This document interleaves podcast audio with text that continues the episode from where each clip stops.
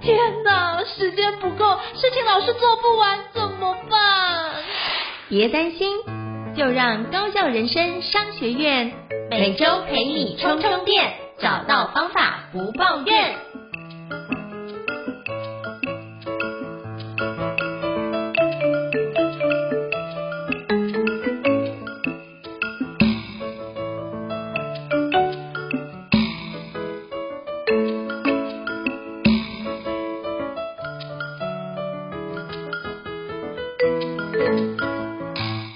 大家好，我是赵英成，欢迎大家来到高校人生商学院的新书访谈哦。那今天非常荣幸，我们邀请到首智顾问哦，江首智顾问来跟我们分享另外一本著作，叫做《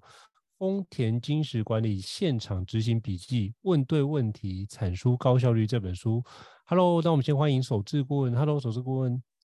Hello，大家好，各位高校人生商学院的听众朋友，大家好，我是江守志。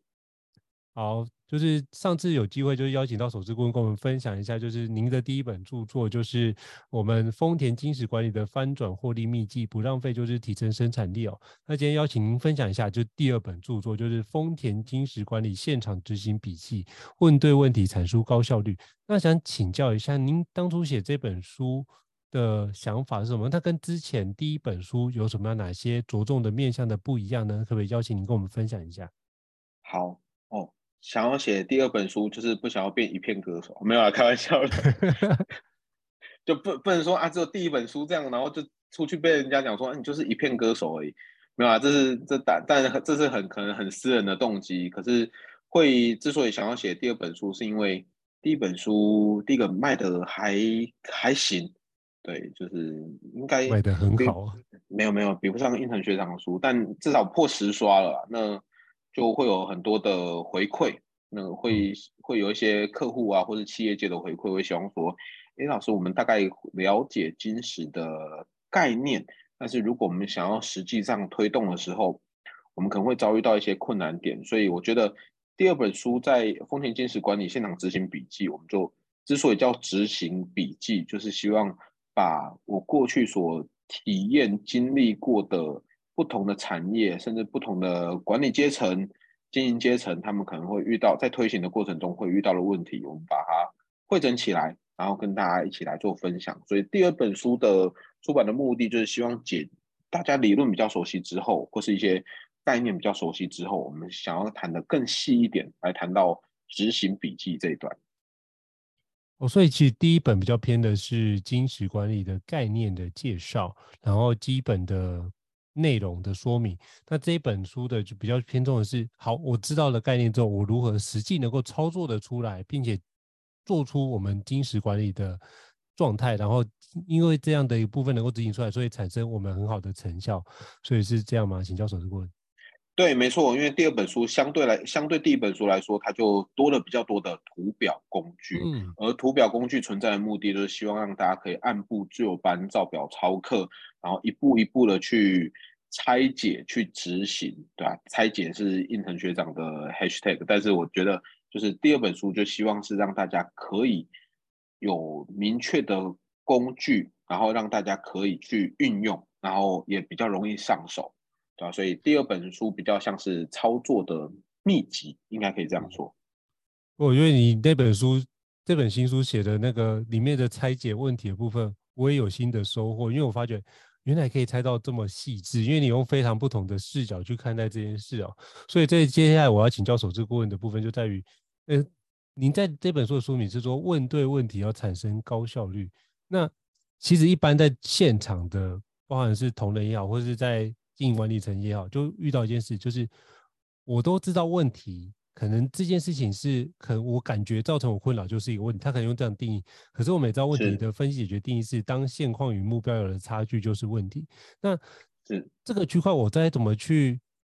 要怎么做才能够问到一个好的问题，或是问对问题呢？那我们当问完之后，我们又怎么样去确认自己到底有没有问对问题？这件事我觉得一直是经常应该不管是经营管理层或是现场的同仁都遇到的很大的一个瓶颈跟疑问。那可不可以邀请守志顾问跟我们分享一下，你会怎么样去区隔这几个部分，以及消除这样的疑虑呢？了解，我其实都蛮蛮想跟蛮常跟大家沟通，就是跟不同的产业、不同的辅导客户都都去沟通一件事情是，我我不会一开始就陷入问题中去去谈说好，就这件事这个问题要怎么做，这个情况要怎么解，而是会先先跟大家谈 why，就是为什么要做这件事情，做这件事情的的目的是什么，做这件事情对公司来讲有什么样的好处，所以通常。我举一个例子好了，就刚好也是蛮新的例子，因为刚好上礼拜才遇到的。嗯，对，有一家的食品相关的产业，它的它其中有一个工作，就他们做鸡肉的，然后他需要接了很多团扇团扇业者的单。那这些单呢，譬如说，哎，某某某客户他订了一百只鸡腿，OK，我们的我们的人就需要有人在那算算数量。算一百只鸡腿给他，哦！他们跟我讲说，老师哦，这工作很重要，这工作不不能够分心，你不能数到四十八、四十九、五十，突然有人插一句话跟你讲，因为你可能就会乱掉。所以这件事情是非常需要聚精会神，而且很很很繁琐的工作。他们就来思考说，可以怎么做更快、更有效率？用设备来数吗？还是我们怎么样数会变得更好？但这个问题提出来之后，我就我我反而没有直接跟他们讨论说怎么做会更好，我反而是先问先问大家的是，你为什么要做这件事情？你为什么要数？你数的目的是为了什么？嗯、我说老师要数啊，因为吼他们就是要要知道数量的团扇嘛，他就是有固定的订单啊，讲给别人包几百便当，他要一百个便当，所以他就要一百只鸡腿，那我就先界定清楚，多可不可以？他订一百只，你给他一百零二只，他会跟你 argue 吗？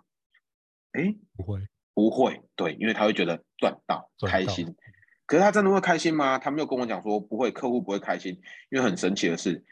我需要数数量，可是我计价是用重量计价，所以当他收到一百零二只的时候，他就会讲说：哎，那你为什么要，你为什么要占我便宜？因为这样我你用重量计价，你就会收的比较重啊，我不需要那么重的重量。我说 OK，好，那那少给可不可以？他说少给当然不行。他说我们曾经哦，我在桃园接到淡水的订单，少一只鸡腿，我们的人就要拎着一只鸡腿坐电车赶快送过去，因为人家中午要出便当。哇，这成本也太高了吧？这这也太辛苦了吧？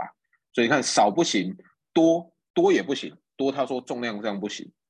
那我就带、嗯、带领他们思考一件事情：少不行，这个我当然知道，但是如果多多为什么不行？是因为客户会觉得他是算重量，他会觉得被占便宜。那如果假设我自己算好，平均每一只鸡腿的平均重量是多少？OK，好，这再讲更细一点就很像统计了。但我就给他设定一个区间，我就给他譬如固定五趴的重量是易给，这五趴的易给重量是因为我知道这个重量只要能够达到数数数量绝对不会错。那你愿不愿意承担这样的损失？或或是不能说损失，就你愿不愿意做这件事情？如果我愿意易给，我可以少那个算重量的人，我也可以少那个如果短少的时候我需要额外花的成本。哦，那这样子算下来，我只要利大于弊，这对公司来讲就是有机会可以推动的改善，对啊，我我们有时候就常在做这件事情，就刚好举这个例子来谈说，到底什么叫问对问题？就是很多时候我们必须是跳脱问题的框架去思考说。到底背后做这件事情的目的是什么，而不是直接去就外比号还来的重要，就是因为我知道目的之后，我们后面才来想说怎么做会比较好，而不是一开始就蒙着头去想说怎么做会更快更有效。有时候不一定是要更快更有效，反而是为什么要做这件事情。嗯，哦，我觉得这是一个非常好的一个例子哦。那其实我觉得这个区块就是，呃，其实你刚开始听起来你就觉得好像我们亏了。可是我发现，其实这个区块就像那个俚语有说一句话叫做“吃亏就是占便宜”。其实你会发现，这样的吃亏是在我们可以忍受的范围。可是你会因为这样省下的人事成本，或是相对应的额外的成本，去省下来更多。其实多多给人家一点点，那其实无妨。可是我觉得客户也会觉得，哎，稍微赚到，他觉得，哎，这件事情也是一个非常就是。不只是斤斤计较，是有一个人情味的感觉会在里面，然后你自己也节省掉就是不必要的旅程，比如说像那不必要的花费，为了一只鸡腿跑到基隆那边去，我觉得这就是一个不必要的花费成本，所以你就可以把这些成本自己扣起来，其实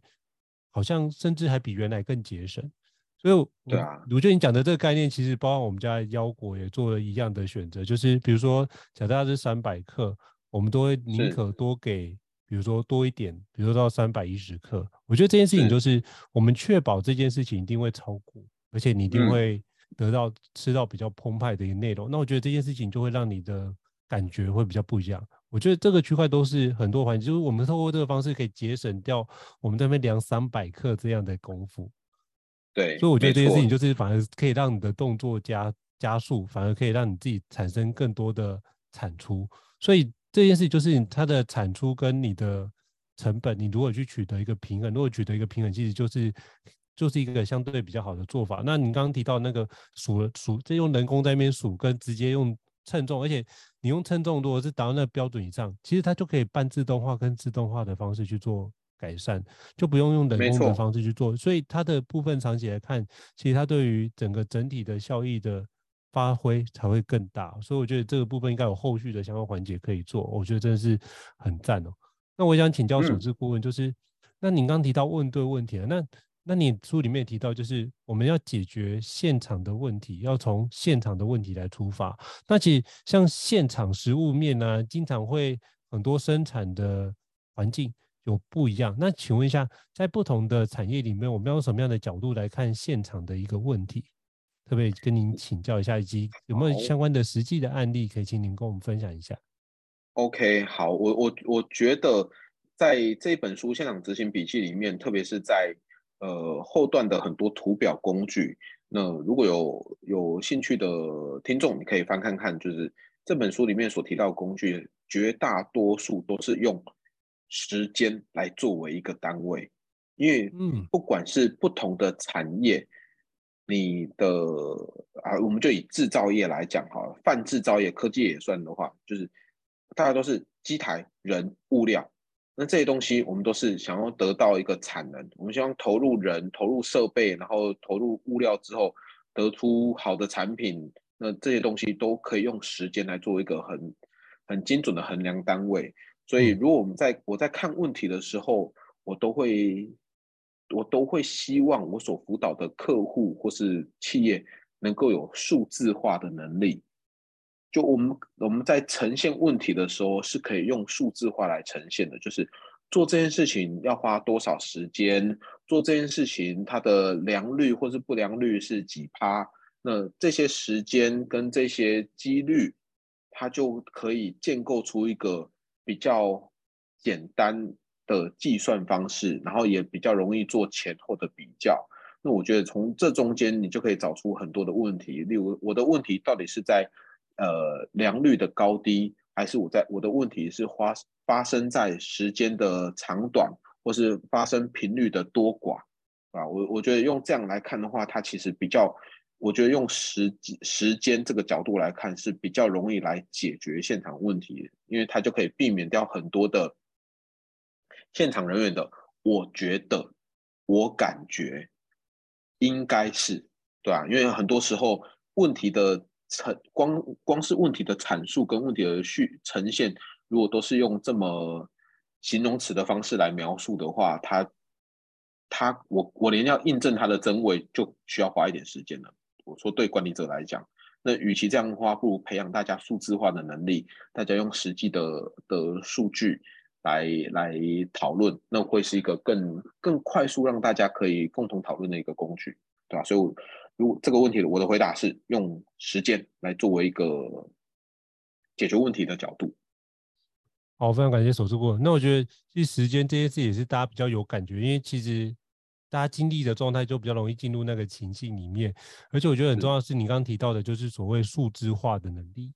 比如说像之前我有遇过有同仁，比如在上问题分析解决的历程，他会提到这样子说，呃，某一个单位经常都会迟交，或者是那基基本上我听到经常，我就问说，那的频率有多少？一个礼拜有几次，请把它量化出来。那每一次出现都造成你多少的冲击？那你就要把这些东西先展开。如果这件事情是鸡毛蒜皮小事啊，经过这样，你就只要多花两秒钟把这个拿起来，其实就是你会觉得感觉好像你在忙别的事被困扰到，那其实这件事情也不会造成你太大的影响，但这个环节就冲击就变得很小。可如果他每次冲击都影响到你一个礼拜的时间。哦，那对你来说就冲击很大哦。就算它只发生一次，你都应该去审慎应对，去看待这件事情。所以我觉得这个区块就是如何能够数字化能力，而且我觉得这样的能力是经常是缺乏的，因为我发觉精神大家都不擅长去做记录。就是很多时候是因为你工作日志没有去要求做好这件事，像我之前就看到很多呃，比如说不管是日商的一些书籍或者是丰田的书籍，都会非常强调我每天的工作日志要如何写好，甚至是以每个小时或者是每半个小时的单位要把这件事记录好，你才有办法去统计说这段时间我到底发生什么样的情况。不然的话，就算你知道，哎，我要去统计一下，你去回想，靠你的脑袋去回想，都是一个相对不准确的一个方式，其实要做好准确，其实它有非常多的前置作业要把它做个展开。那我想请教，就是首置顾问，像过去你也曾经到丰田集团去做相关的事情，嗯、那你们怎么做这样的一个工作日志的书写？我想请教一下你。OK，我我觉得就是工作第一个是工作内容的填写。这件事情，我觉得检视的频率是一个很重要的的确认的标准。就是，比如我是，我如果叫我如果叫你下班前才写哈，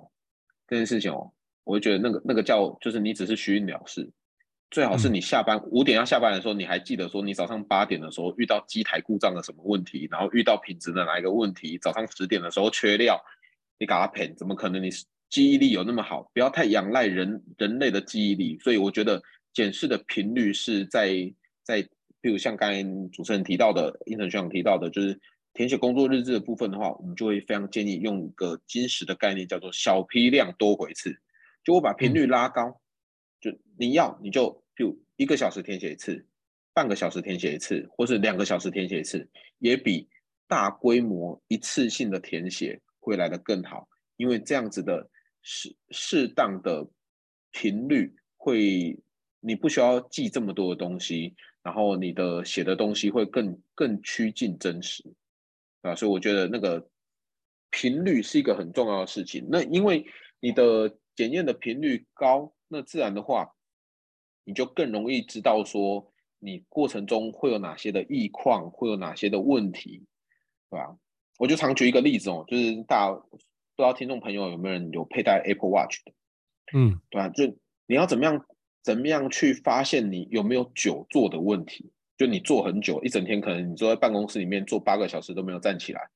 有没有可能有这样的情况？有啊。可是你你如果是整一整天下班的时候，你才想说，嗯，我今天到底站起来几次？这件事情你基本上也不会记得，对，因为可能你工作一忙的时候，你也不记得说你今天站起来几次，你今天坐坐多久的时间。可是 Apple Watch 它就可以帮你追踪一件事情，它用的频率就是一个小时一次。对吧？他就一个小时，至少会提醒你一次，说该站起来了，因为你已经坐一个小时的时间了。那至少你收到这个通知的时候，嗯、因为它是一个小时一次的频率，你收到这个通知的时候，你至少就可以知道说，至少过去这一个小时的时间里面，我是久，我是呈现在久坐的状态，我没有站起来活动筋骨，对吧？所以我觉得频率是一个非常重要的检视标准。好，非常感谢首置顾问的分享。那我觉得这件事情就是。通过刚刚两个，第一个部分就是你的时间，然后时间轴拉起来之后，就会看哎频率发生的次数有多广。就像包含在做很多的制程的优化，都会发觉我们要先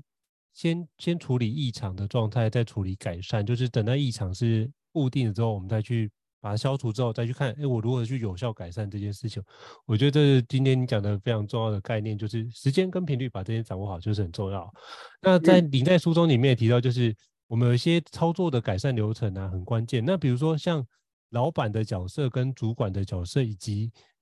我们的生产现场的现场执行者的角色，我们该如何扮演彼此的一个真正的功能呢？比如说老板该扮演什么样的功能，那主管该扮演什么样的功能，以及现场执行者该扮演什么样的功能，来推动我们改善流程的转，是不是可以请教就是首次顾问跟我们分享一下这段的内容？好，谢谢应成学长，我。呃，这个问题其实就刚好对应到，我觉得问题问的很棒，就这个问题刚好对应到就是我第二本书的写法，就是我第二本书其实把它分成就是。呃，站在公司的经营者的角度，站在公司的管理者角度，以及现场执行者的角度，他会遇到什么样子的情况？那为什么会这样写呢？就是因为我在这几年的辅导过程中，会发现一个情况，就是立场不同，我看待问题的角度本来就会不一样。举一个最近在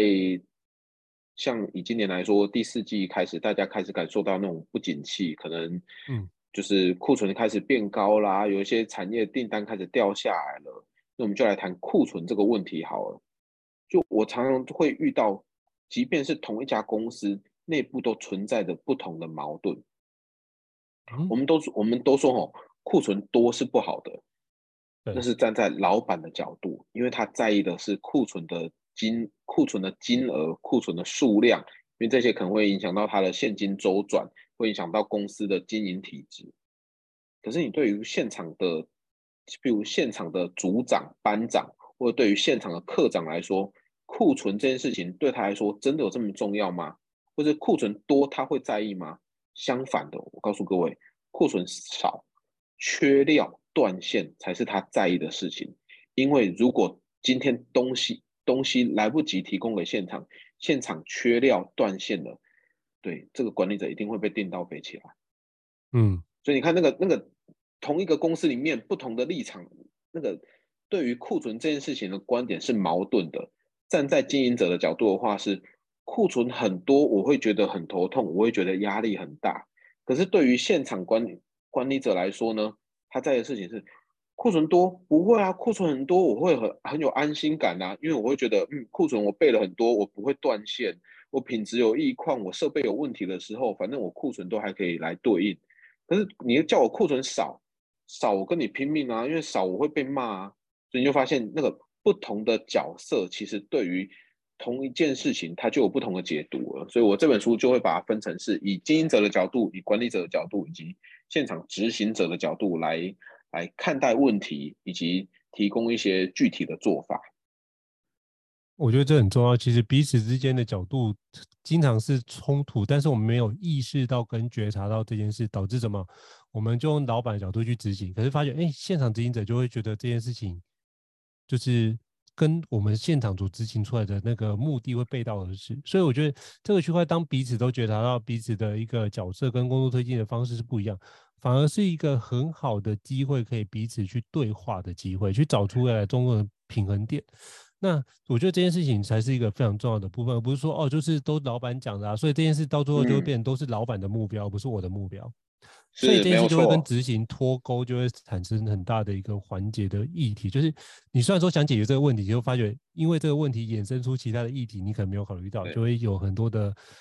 更多的议题需要展现。哦，我觉得这件事是非常好的提醒。那我也想请教，就是首次顾问，就是。你刚刚提到这三个角色，老板、主管跟现场执行者这三个的角色跟工作要推荐部分不一样。嗯。那我想请教一下，那你在写这本书的时候，那在写这三个角色，你觉得最挑战的一件事是什么？最挑战的一件事是什么？我觉得就是要怎么样把不同的角色他会遇到的问题呈现出来，而且是让其他的阶层可以感同身受的。所以我在写这本书的时候，其实我特别把它区分成三种不同的角色，就刚才讲的我的呃经营者、管理者以及现场执行者，是因为希望大家第一个，如果你是这个这个角色的人，你看你可能看这个章节你会很有感觉，但我更希望搭配阅读的是，如果你是管理者，那我非常会希望建议你去看看经营者到底在想什么。就常常大家会讲说，你要以你高你一个位阶或者两个位阶的角度视野来思考问题，就是，对啊，我作为管理者，我要去想的是公司的经营者到底在意的事情或思考的事情是什么。而如果我是现场的执行者，那我要去想，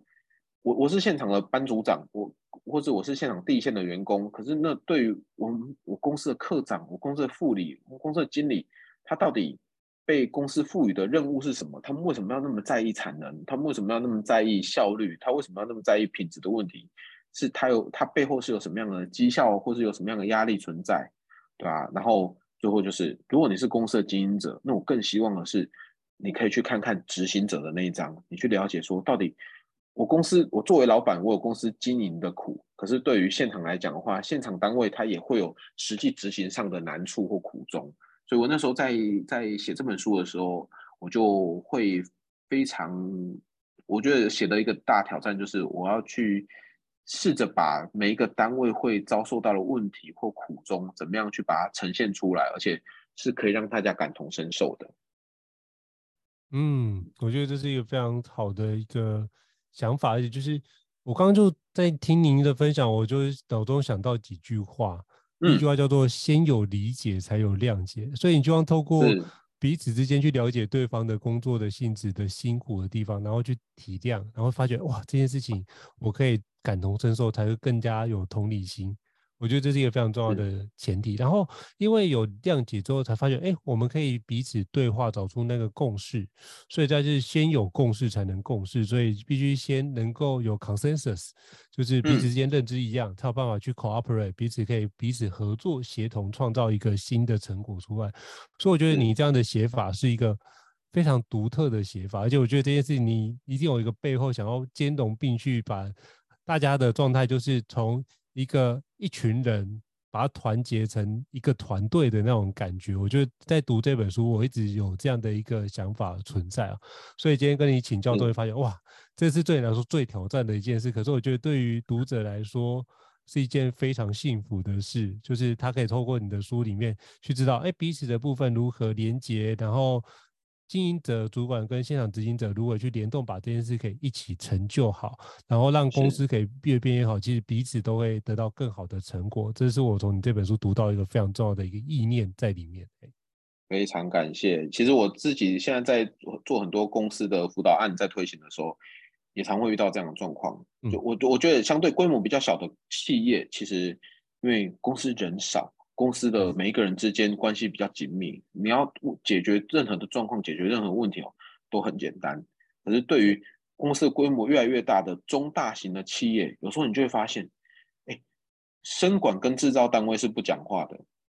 然后业务也跟生管单位不讲话，啊，业务完全不知道制造单位会遇到什么样的状况，会遇到什么样的问题，设计开发单位可能也是一样，所以你就发现，当做当辅导会议的时候，就我好像是一个居中协调者，就我站在中间，然后每一个单位把他的问题提出来，然后我们就要快速的去反应，然后去串接说，嗯，那、你生管的问题是来自于业务的，可能对客户的情报没有掌握得很清楚。那这样的话，如果对应到我们内部的制程目前的生产能力，那到底对交期可能会有什么样的影响？对，我就发现其实很多公司内部是缺乏沟通的。那所以第二本书的出版，就是希望说，如果大家有机会可以看到这本书的话，那它就是提供给大家一个不同的视野角度，去看看呃中阶的管理阶层、现场的主管以及高阶的经营者。到底不同的角度，他们会遇到什么样的问题？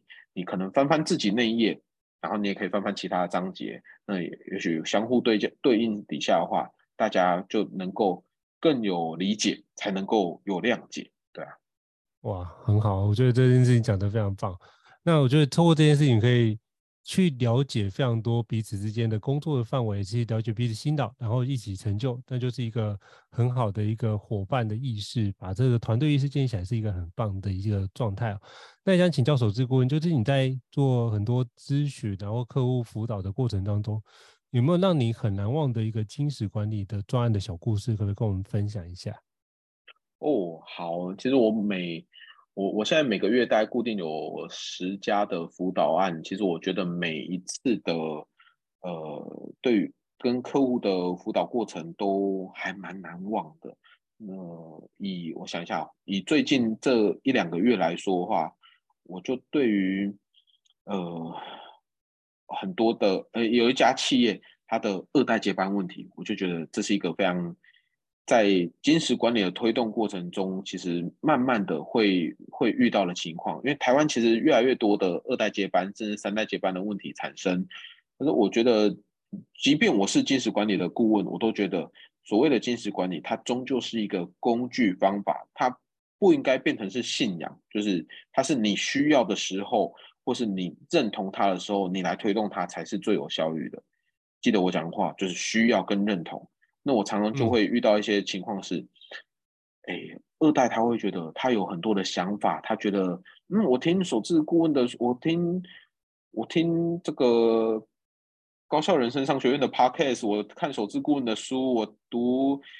那个应成老师的书，我觉得我有很多的想法，我想在公司里面推动。但是他反而没有想到的是，呃，公司真正在内部组织运作里面，他会遇到什么样子的的问题，什么样的情况？那些不见得是推这个工具方法不好，而是这个组织、这个环境、那个氛围到底现在适不适合来做这件事情。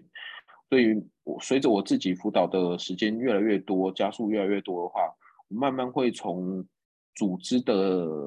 组织的形态，或是组织的成熟程度来。来看看我要我要怎么样去推动，所以嗯，对啊，我就上上应该是上个月吧，就就遇到那种在辅导的时候，那个老老板跟少年头家在吵，当当当着辅导会议的时候，直接在吵架的事情，就是二代很想要推动，然后他也觉得这是对的，甚至我们在现场验证都是对的，可是。呃，老老板可能就会觉得，嗯，这样的做法其实他很多的员工会会来跟他 complain，因为老陈老陈跟少主很多时候总是不合的，所以他们会有很，我觉得就先解决人的问题，再来解决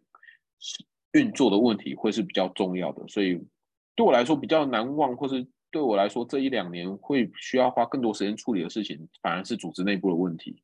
我都我都会希望说，我们先先理清楚，我们是不是真的有有需要做这个改善，有需要做精实管理。如果真的大家都有共识的话，那我们再一起共识。对，嗯，我觉得这是一个经常见到，最近很多企业都遇到的一个议题哦。像你这，让我想到我之前在企业里面服务也遇到一种情况，就是当我们要推一个创新的专案的时候，其实是你不要一次开太多的战场。所以，我们区块就是什么？我们先找一个，就是跟我们团队是比较友好的那个部门，嗯、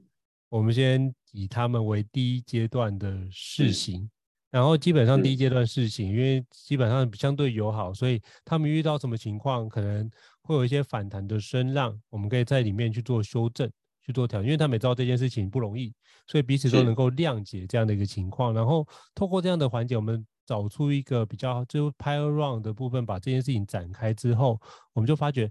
很多的事情其实是比我们原先想的还要复杂。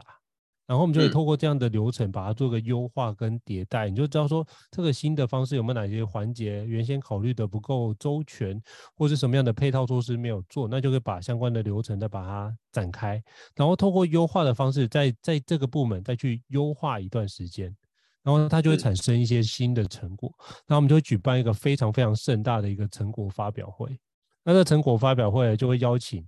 呃所有高阶主管们跟当然就是执行长或总经理都要列席。那就是这个区块就会先跟总经理报告，然后怎么样？就先跟请他说，哎，如果你对这部分做得很好，你要请给他们大大的赞许，然后可以说，哎，这些区块正做得好，表表扬，甚至说发奖金啊，发很多事情。对，哎，其他部门看到的时候会做什么？哎。既然这部门做成这样也可以有，那这个东西我们比他厉害啊，那我们可以做一下。哎，其实我们可以得到类似的部分，所以你不一不一定全部都必须用那种强迫大家，就是一直用棍子的方式。其实有些时候用一些顺水推舟、胡萝卜的方式去展开。如果大家发觉哎，这個效果都很好哎，然后产生很多部分，比如说你因为这样节省下来，之前有个部门就这样节省下来的费用的百分之二十，成为整个团队的奖金。嗯。那这件事情就会让大家很拼命去做，那这件事情优化的环节就会产生非常大的效果。然后他们确实就是改善了哦，第一那一季改善了，就就在那一季的就是分享会里面报告的成果大会里面，那个总经理就直接颁发了那笔奖金给大家。